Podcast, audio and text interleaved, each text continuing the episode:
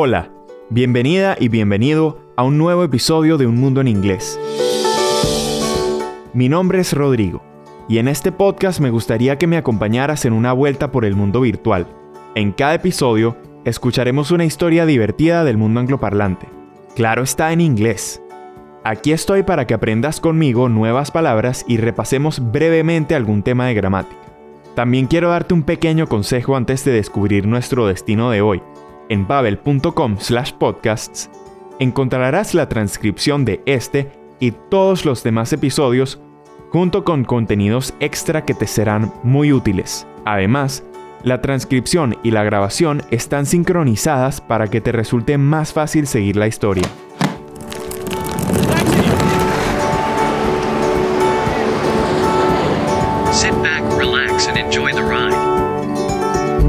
En este nuevo episodio vamos a descubrir la naturaleza más salvaje del estado de Minnesota, en la frontera entre Estados Unidos y Canadá. Y te lo adelanto ya, prepárate para un viaje lleno de emociones fuertes.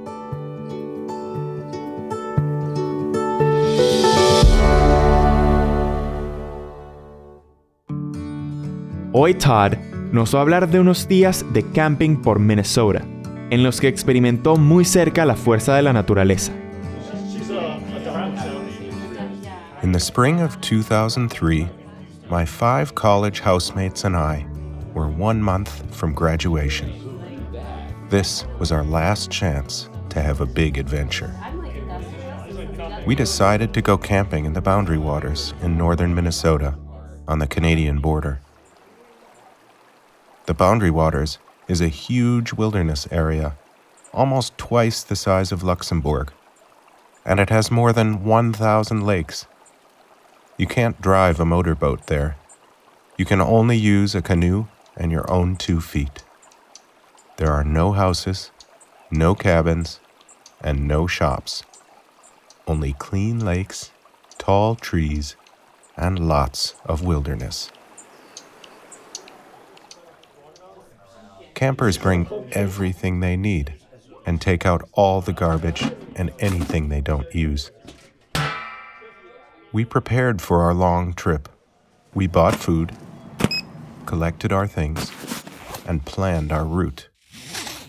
We loaded our canoes onto the tops of our cars and drove north. Todd y sus amigos cargaron, loaded, sus canoas en el auto y se fueron hacia el norte. Su destino, the Boundary Waters, a huge wilderness area, una inmensa zona salvaje con parques nacionales, animales salvajes y más de mil lagos. Naturaleza en estado puro, sin casas, cabañas ni comercios.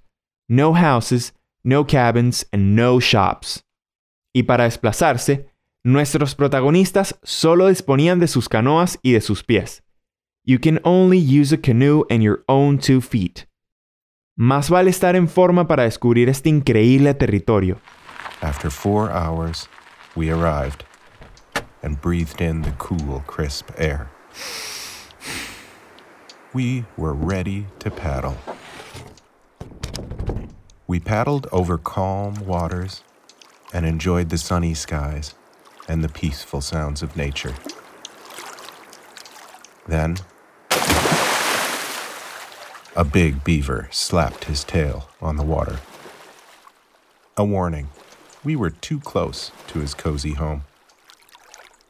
We reached the other side of the first small lake, and then it was time to portage. To portage, you take all of your heavy things out of the canoe, carry them to the next lake, and then go back to get your empty canoe. After five hours and three more long lakes, we finally arrived at our campsite. We only saw four other people the whole day. Cool, crisp air, calm waters, sunny skies, and the peaceful sounds of nature. Aire fresco, aguas tranquilas, cielos soleados y los apacibles sonidos de la naturaleza. Con este magnífico paisaje se encontraron nuestros protagonistas al llegar. Por cierto, ¿Lo has notado? En inglés, los adjetivos, que son palabras que usamos para describir a alguien o algo, siempre se colocan delante de los sustantivos, y al revés de lo que sucede en español. Nunca varían.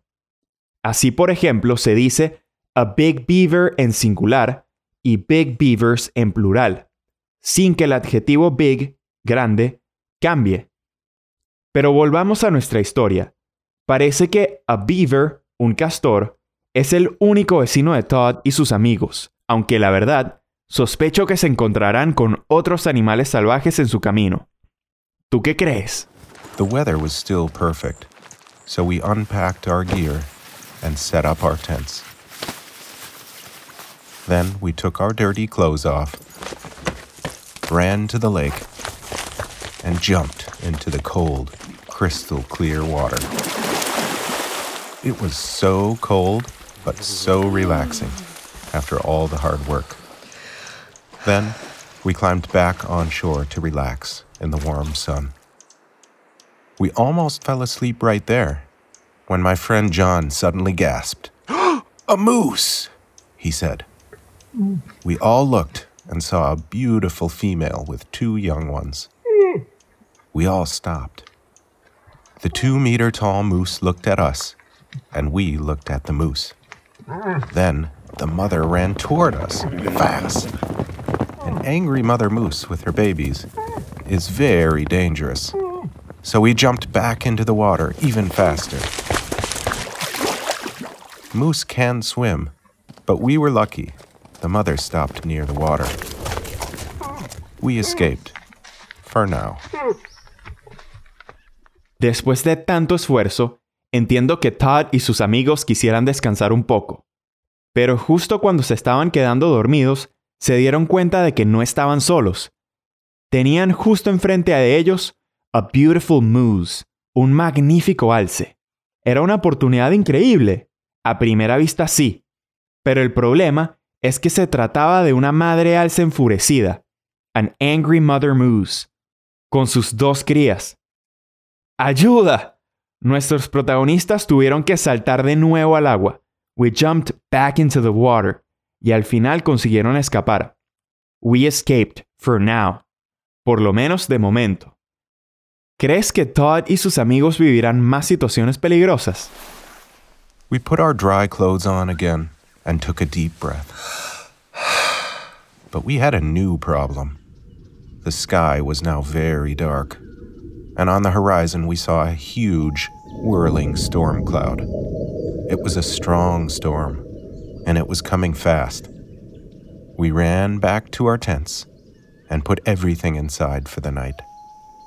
We were all scared.